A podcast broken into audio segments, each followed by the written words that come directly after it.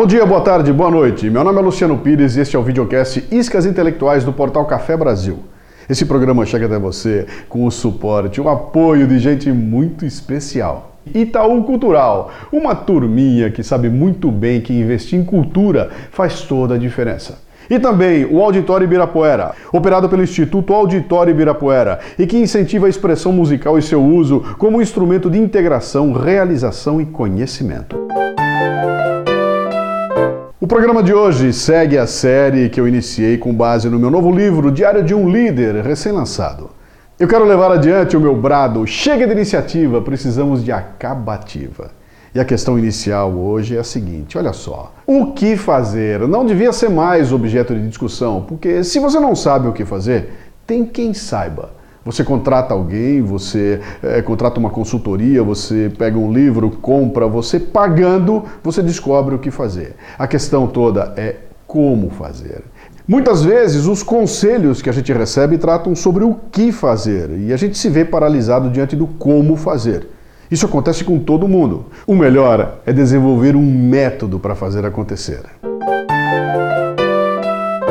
Método vem do grego métodos, que quer dizer caminho para se chegar a um fim. É por meio dos métodos que os objetivos pessoais e das empresas são atingidos. Lembra do videocast sobre a espiral do pensamento? Pois é, aqui ele cabe como uma luva. Para agir com o método, você tem que fazer uma análise prévia dos objetivos, fazer suas reflexões, você tem que analisar as situações que vai enfrentar, os recursos e o tempo disponível. E também tem que pensar nas várias alternativas possíveis. Vamos usar como exemplo um problema que muita gente tem por aí, hein? que é o problema de perder peso, cara. Eu, por exemplo, estou sofrendo disso, né? Para perder peso, eu posso usar vários métodos. Eu posso tomar remédios, não é muito bom, mas eu posso tomar remédio. Eu posso entrar numa academia e fazer exercícios físicos. Eu posso regular minha alimentação, fazer uma dieta. Eu posso ter várias formas de utilizar um sistema, um método para perder peso. Se eu tivesse que dividir como fazer, eu faria o seguinte. Primeiro, tem que estar muito clara a necessidade de que eu tenho que perder peso. Se eu não estiver convencido, se eu não entender a razão de perder peso e os benefícios, eu não vou nem começar. Portanto, a compreensão da inconveniência que precisa de uma ação vem em primeiro lugar. Depois, temos que descobrir o que fazer perguntando para quem tem ou teve a mesma inconveniência, lendo a respeito, consultando especialistas que vão dizer o que, que tem que ser feito e até mesmo como fazer. Depois, a gente precisa do conhecimento e da tecnologia para agir. Eu tenho que buscar tecnologia para poder fazer acontecer. É, é, que dieta que eu tenho que fazer? Vem cá, se eu não puder pagar academia, eu posso fazer em casa os exercícios? Quem é que vai me ensinar esses exercícios? Em seguida, é necessário definir os indicadores que vão mostrar que eu estou no caminho certo. Como é que eu vou fazer para saber se está funcionando, cara? Eu vou medir o peso todo dia? Vou fazer um exame de sangue periódico? Vou determinar a taxa de gordura e vou acompanhar? Vou experimentar minhas roupas antigas para saber se elas servem?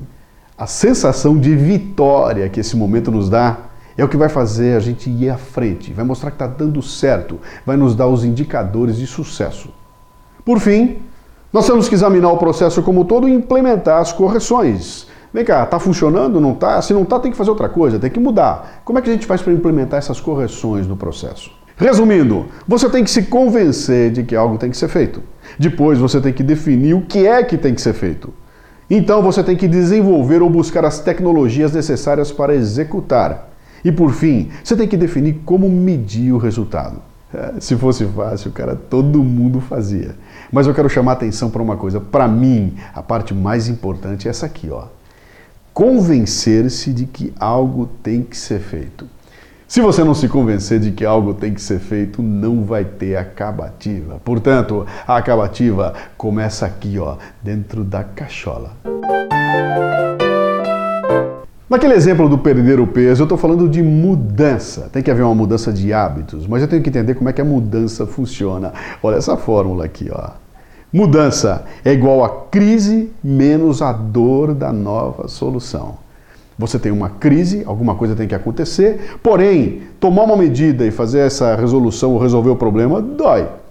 Que tamanho é a dor? Que tamanho é a crise? Olha só, quando a crise é maior do que a dor da solução, tem mudança.